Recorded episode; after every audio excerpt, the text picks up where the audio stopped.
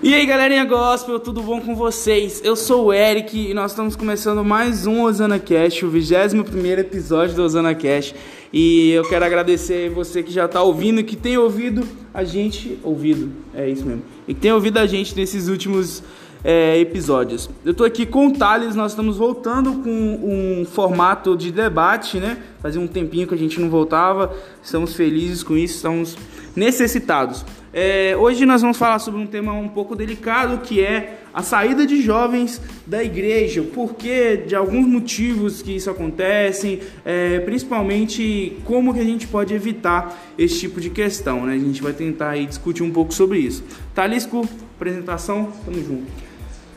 Boa tarde, bom dia, boa noite, boa madrugada. Fica fora de ordem mesmo que eu não sou obrigado a nada. Mas que Deus esteja com todos, que este tema venha te edificar, tá? Mas primeiro que ele venha te confrontar e que você venha entender algumas coisas. E nós pedimos encarecidamente que você olhe, ou melhor, né? Escute e receba esse podcast com bons ouvidos, né?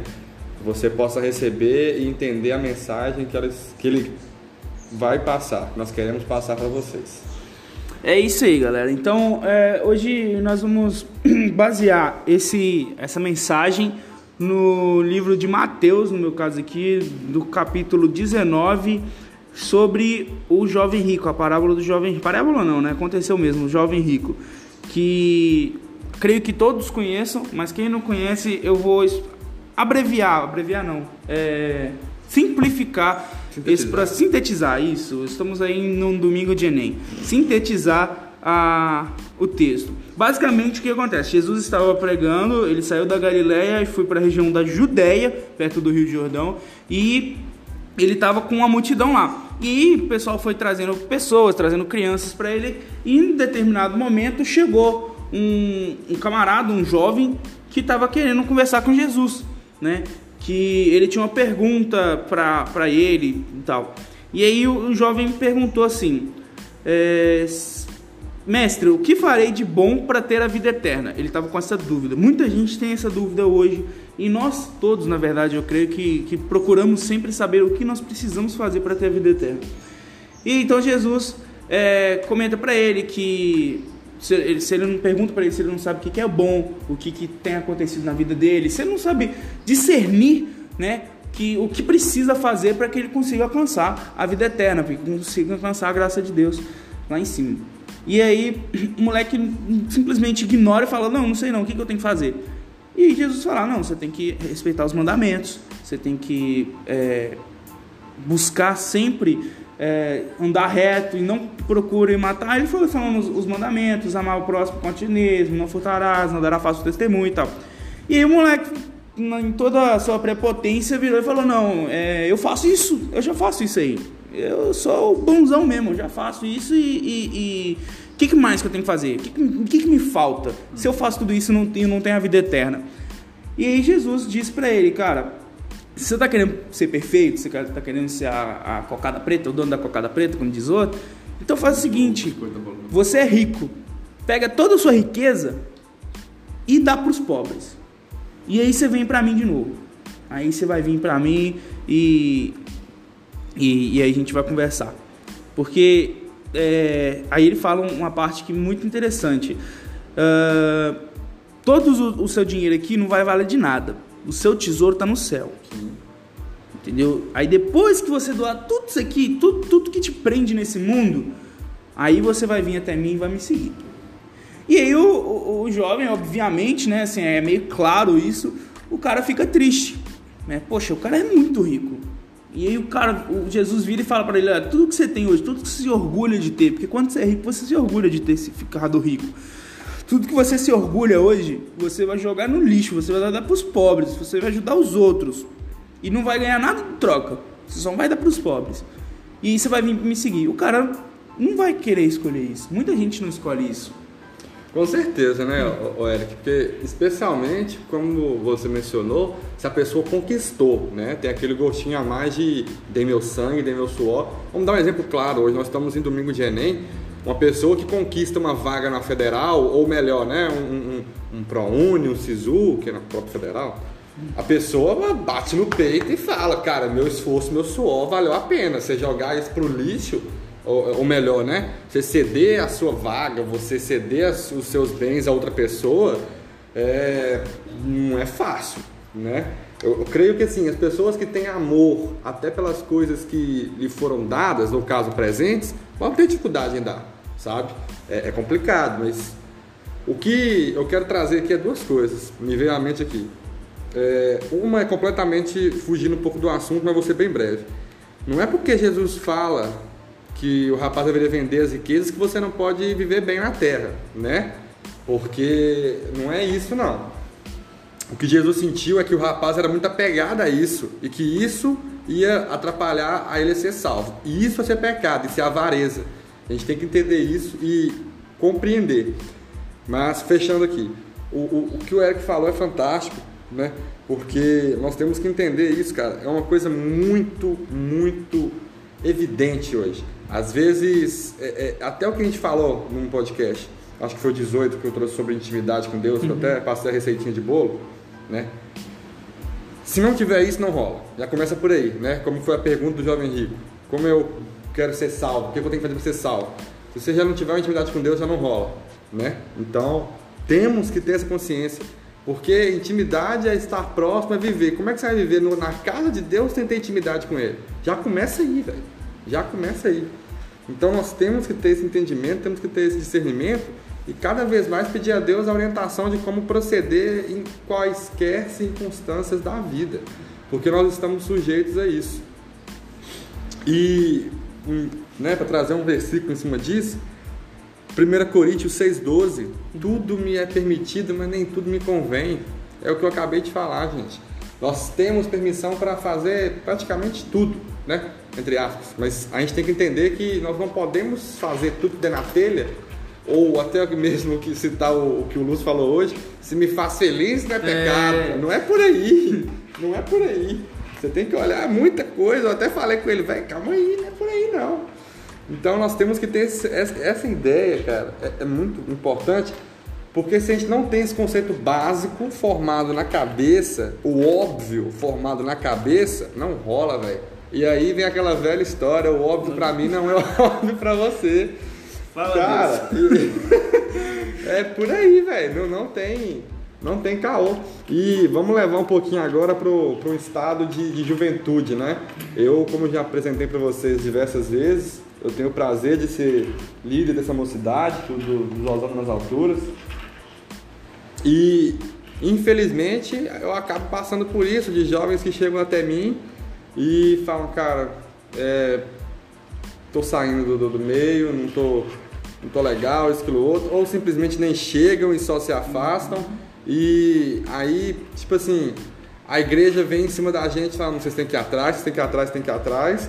E antes mesmo da igreja vir, a gente já faz o papel, porque a gente entende que isso é empatia, é uma coisa óbvia, é uma coisa básica e é um mandamento que a Bíblia nos fala, amar o próximo. E amar o próximo não é só no básico, é entender a dificuldade da pessoa, né?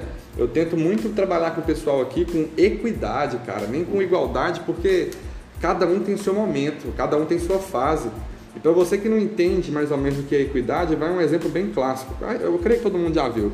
Imagine um muro e onde há três pessoas. Uma pessoa é autossuficiente para ver acima do muro, outra é mediana e não consegue ver, e outra, vou colocar assim, é uma anã, não consegue ver de maneira alguma. A equidade seria o seguinte: o rapaz que é autossuficiente para ver acima do muro, ele não precisa de nada. O rapaz que está, que é mediano, ele vai precisar de um banquinho que ele vê acima do muro e ficar de tranquilo. E o anão vai precisar de quatro, cinco, seis banquinhos, vamos colocar assim, de elevações, para ele poder estar na mesma altura. Mas o importante é que todos estejam vendo a mesma coisa. Então é isso que tem que ser trabalhado. E quando um jovem se afasta de nós, é muito doloroso para a gente. Porque especialmente aqui na nossa juventude, nós somos um grupo ainda relativamente pequeno, ao meu ver. Creio que Deus vai, vai trabalhar muito com a gente, nós vamos crescer. Amém. Todo mundo tem uma função. Todo mundo aqui tem uma uma característica única, uma função única. E quando nós entendemos que todos somos um corpo e um membro do corpo não está, está se afastando e não está exercendo a sua função, cara, não dá certo. E aí vem uma passagem bíblica: o que adianta ter um ouvido se o ouvido quer se tornar boca ou se o ouvido quer se tornar nariz? Se eu não tivesse ouvido, eu não escutaria. Se eu não tivesse nariz, eu não sentiria né, cheiros. E se eu não tivesse boca, eu não me alimentaria. Então nós temos que entender que cada um tem sua função e é por isso que nós temos que ter tanto amor por esse jovem que está saindo, por esse jovem que, que se afastou de uma maneira geral do, da, do nosso meio. É isso aí. É, sobre esse processo de, de sair da igreja, eu vejo muito isso nessa questão dessa passagem deste jovem rico. Uh, a gente estava comentando aqui antes de começar a gravar sobre o quão casado é esse tema do jovem rico com a saída de um jovem.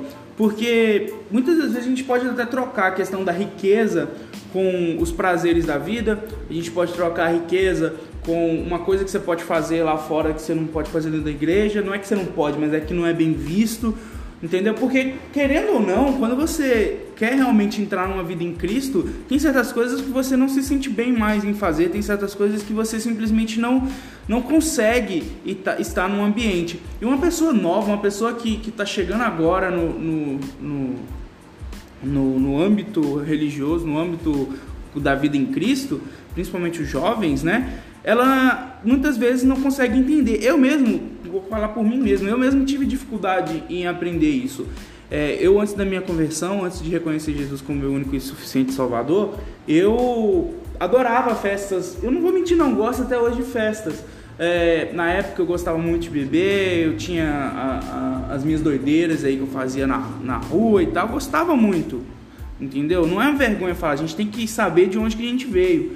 E aí, quando eu conheci mesmo Jesus, foi uma dificuldade muito grande para mim de eu virar e falar assim: Poxa, mas eu vou ficar sem isso, eu vou me afastar disso, eu vou ter que renunciar à minha vida, porque na época eu achava que era minha vida aquilo, eu vou renunciar à minha vida para para me seguir Jesus e ser salvo.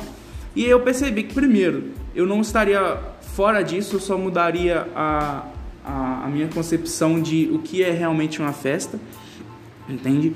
Porque na época para mim festa era beber, ficar doidão e, e, zoar com os amigos. Hoje eu brinco com meus amigos, eu tenho as, as nossas festas aqui, os nossos churrascos, as nossas saídas e eu confesso que é muito mais divertido para mim hoje do que antigamente, entende? Eu não fiquei, eu não, não ah, como fala? Eu não saí do, do âmbito de festa, eu só modifiquei a, a questão, o conceito de festa para minha vida, entende?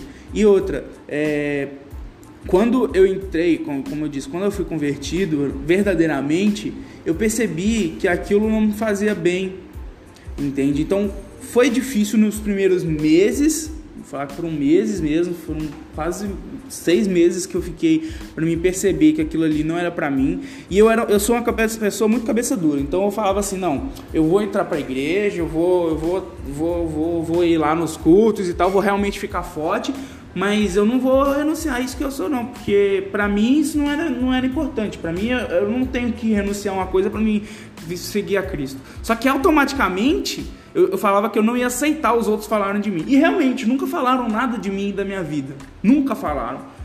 Vou falar bem a verdade, nunca comentaram. Agora que falam, mas antes não falavam não. E aí, quando eu comecei a perceber, eu mesmo automaticamente já estava me afastando de tudo aquilo que me fazia mal. O meu subconsciente já estava programado para me sair. Eu, por exemplo, eu era apaixonado com bebida. Eu, eu, nossa, eu adorava. E aí eu comecei a perceber que eu não gostava mais. Eu, eu ainda tentava, ainda eu ia em festa, eu era eu, eu estudava. Né? É, exatamente, eu era de atlética, eu ia para as festas da atlética, falava assim, não, hoje eu vou beber e tal. Quando eu começava a beber, eu não me sentia bem eu, eu sentia nojo, literalmente, eu sentia nojo, dava vontade de vomitar enquanto eu estava bebendo. Qualquer bebida que eu colocava na minha boca. É incrível o que Jesus faz na nossa vida, a transformação que ele faz quando você realmente aceita ele. Entendeu? Quando você. E, e não é. E, e, não espera que vai ser de uma hora para outra, não. Eu falei, não, vou aceitar Jesus e agora eu já não tô indo pra festa, agora eu já não tô. E também não, não exige isso dos, do, do, dos seus discípulos, dos seus seguidores, dos seus jovens. Fosse assim, cara. É, é, o que você falou. A palavra do Senhor nos diz: venha como está e ser transformados. Exatamente. Então não, não, não espere isso de você e nem exija isso dos seus é, discipulandos, dos seus jovens, da, da, das, dos seus conhecidos, entendeu? Porque isso vai ser um processo lento. Alguns são mais rápidos que os outros, mas isso é um processo lento e que vai acontecer da forma que deve acontecer. Cada um, meu, por exemplo, foi, foi, foi lento, mas aconteceu. Às vezes, com o meu irmão, por exemplo, vai ser rápido. Hoje ele está assim, amanhã ele já percebe que ele não precisa, na próxima semana ele já não está mais. Entendeu? Assim como tem gente que fica três anos. Então Deus tem um propósito para tudo. Cara, vamos citar dois exemplos. Eu quero, eu quero deixar isso porque a sua fala foi muito boa. E talvez, você citou o exemplo do seu irmão, para ele seja mais rápido, porque ele te vê como um exemplo. E ele possa Sim. se apoiar em você. Então, ele vai ter esse conjunto e vai poder andar do seu lado. Agora eu vou citar um exemplo de um jovem meu, né? Hoje ele não está aqui com a gente, mas outrora ele vai, vai estar. Glória. Se você estiver escutando, Netão, é você. Gente, para quem não conhece, o Neto é um amigo para mim, né? Vou citar para mim. Um amigo muito, muito querido da minha parte. E, cara, o Neto a gente tinha até uma brincadeira com ele quando o pastor falava: quem quer aceitar Jesus, reconciliar com Jesus, a gente fechava o olho quando abriu, o Neto tava lá já. Entende? E o Neto é um exemplo clássico do que o Eric acabou de falar, cara. É um cara que é, a gente via muitas das vezes a, a comoção dele, o, o, a vergonha que ele tinha por, por ter cometido os pecados, você via o arrependimento. Né? Só que dava nem três dias e infelizmente ele já cometia tudo de novo ou não conseguia se firmar, entende? Confesso que eu tinha uma passada de culpa nisso aí. Enfim, cara. e a gente tem que entender isso, que cada um tem seu tempo e cada um vai ter a sua dificuldade. Mas nós temos que entender isso sim, que cada pessoa tem seu tempo. E o que eu ia falar e você começou a, a esmiuçar isso é que nós temos que bolar estratégias. Por exemplo, certo. você virou e falou que você gostava muito de festa, mas o que, que era festa para você? Aí você falou, ah, a festa para mim antes era bebida, era gandaia, vamos colocar assim. Exatamente. Hoje você adaptou a sua festa como uma reunião com seus amigos um churrasco, ou talvez nem um churrasco, talvez é, é, é, uma pizza. Uma pizza, eu vou falar assim, você sentou ali na, na no, numa lanchonete, comeu um hambúrguer com seus amigos, para você Já é uma festa. festa. Sim. Para você é uma festa, porque é, é, é, o dia da semana que você separou para fazer isso. Aí eu falo, Thales, mas sei lá, é, eu, era, eu não sou crente, eu gosto de ir para um bar com os amigos. Cara, se adapte. Procure um, um local, procure uma. Vou colocar assim. Primeiro passo é sair desse meio, né? Exato. Porque a palavra do Senhor nos fala que Diga quem tu és. Diga com quem que tu, tu andas e diga quem tu és. és. Verdade, obrigado pela, pela correção.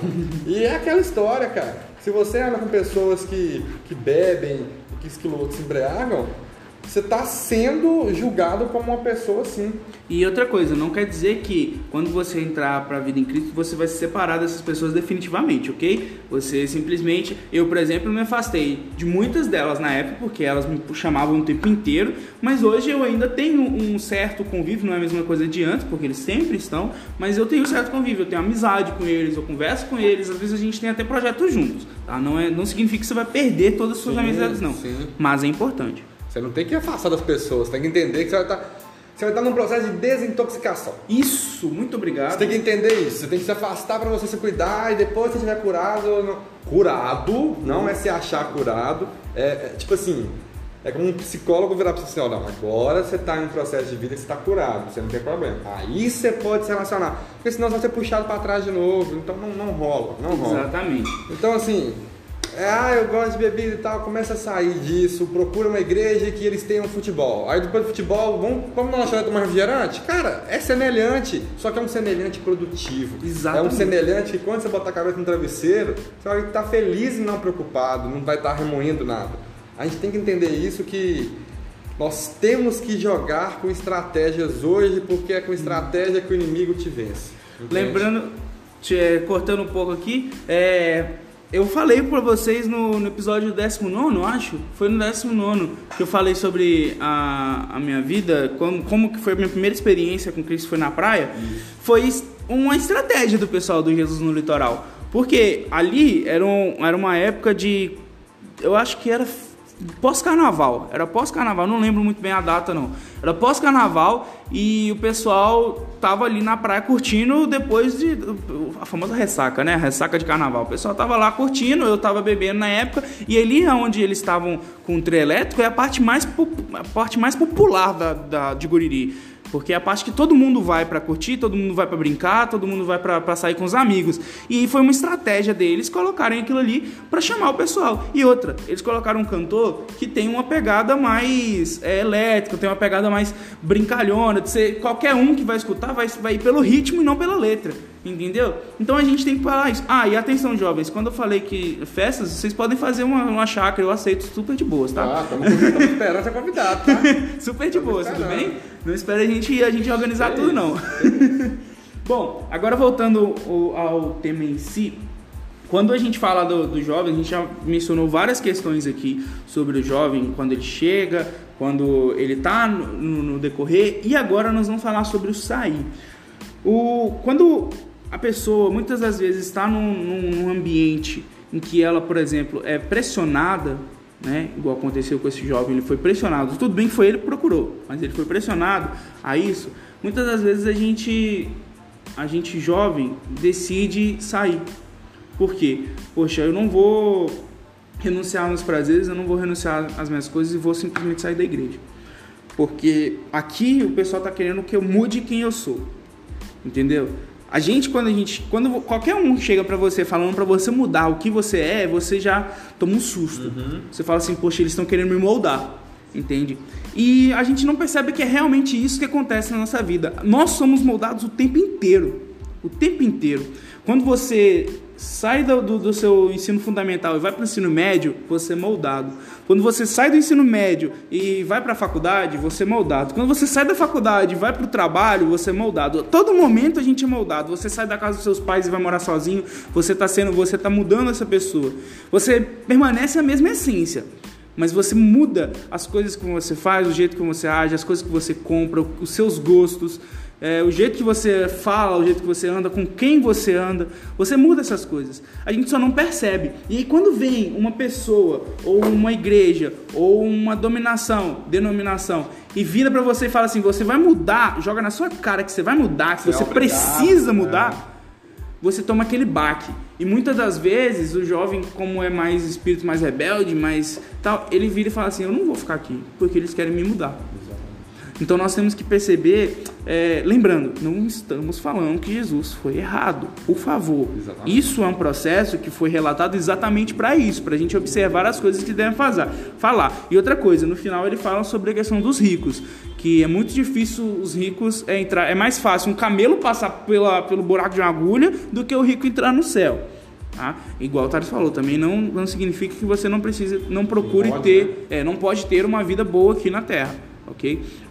E aí, é, muitas das vezes esse processo acaba matando um jovem, uma futura alma que poderia ser gigantesca na sua igreja. Entende? Então a gente tem que ter estratégias. Nós temos que ter estratégias para chegar numa pessoa, principalmente aquelas mais difíceis, Sim. aquelas pessoas que estão realmente As mergulhadas. Fechadas, né? exatamente. Né? As mais fechadas, aquelas que estão mergulhadas no mundo de prazer. Eu, eu sou um exemplo disso, eu estava mergulhado, eu trabalhava com isso, eu tinha um atlético, eu era rodeado por as pessoas, eu era reconhecido por isso. E aí eu viro e falo assim: ah, eu vou para a igreja. Sabe? É totalmente diferente. É, é o oposto dessa vida. Né? Exatamente, é o oposto. Então, nós temos que ter estratégia. É, eu creio que a mensagem foi, foi dada. Thales, tem alguma? Tem. Cara, quero falar duas coisas. Primeira coisa é o seguinte: você tem que entender que o que você falou sobre nós sermos moldados é simples. Nós somos vasos na mão do constantemente, cara. Todo dia Deus, Jesus, escolhe o que você quiser, Pai, Filho, Espírito Santo. Ele é olheiro e está nos moldando então, cara, nós estamos assim, nós somos barro, somos argila, escolhe o que você quiser ser. Mas tem que entender que nós somos peça preciosa nas mãos do Senhor Sim. e Ele nos molda todo dia. E assim como é para o Senhor peça valiosa, jovem, você é peça valiosa para o seu líder, você é peça valiosa para a sua igreja, você é peça valiosa para o seu pastor. Você tem que entender que você tem um valor e o seu valor foi caríssimo, o seu valor foi pago na cruz, meu irmão. Você tem que entender isso, tá? Isso é forte, igreja. É forte, igreja. e para finalizar, eu quero anunciar para vocês que dia 15, 16 e 17 vai estar acontecendo o nosso congresso Uhul. Quem Sou Eu. Gente, este congresso. Quem sou eu? Cara, nasceu no coração da minha prima, que hoje ela tava meio nervosa por causa do Enem. Aí quando eu falei um negocinho com ela, apareceu um pinche gritando. que é uma coisa minúscula, mas nasceu no coração dela. E a gente fez ano passado e foi uma benção. E ano passado a gente não tinha metade da maturidade espiritual que a gente tem hoje. Então, se ano passado foi uma benção do jeito que foi, imagina esse ano.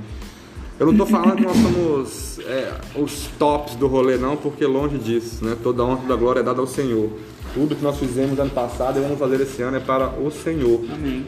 Mas você é nosso convidado especial.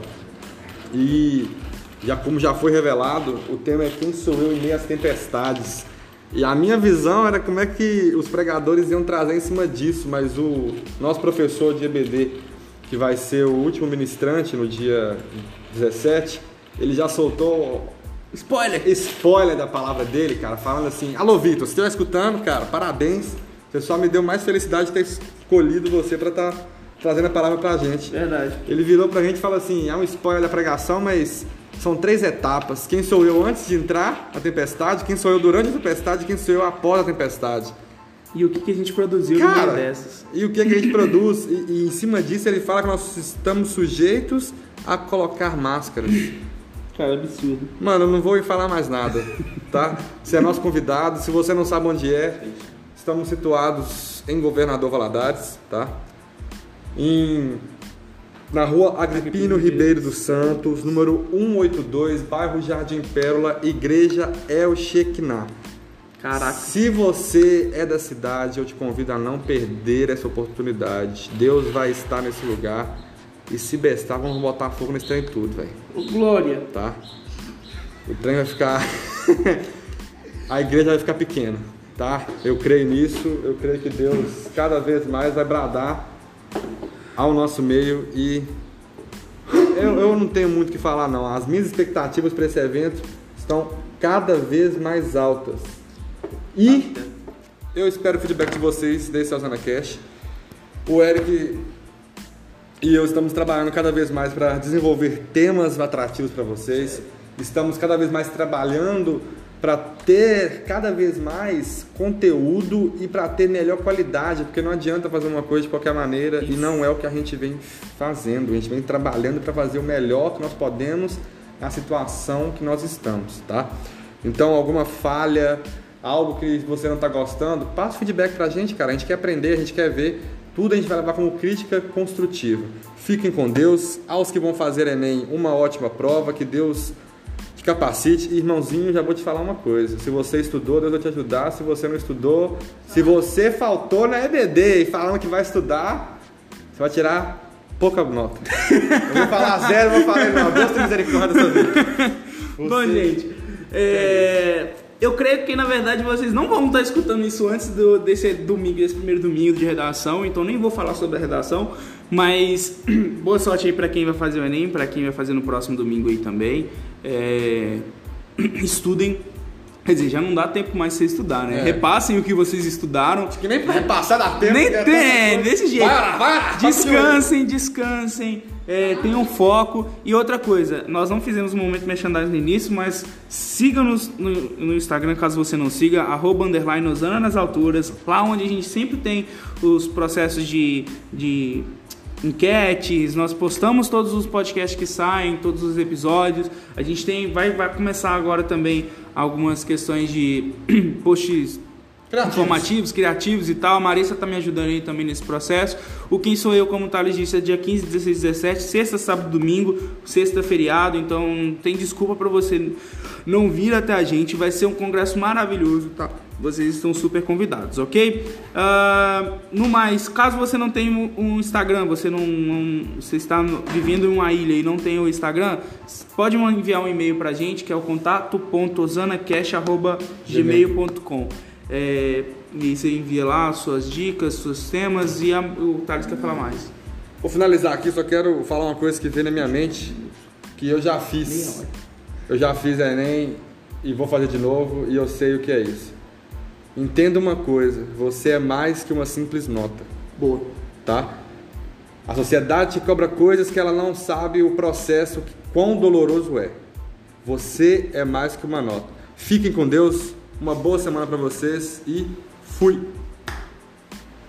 Só isso? Então acabou. Muito obrigado, gente, para quem escutou até agora. É, um bom Enem, uma boa semana para vocês, um bom resto de domingo e até a próxima. Fiquem com Deus. Valeu!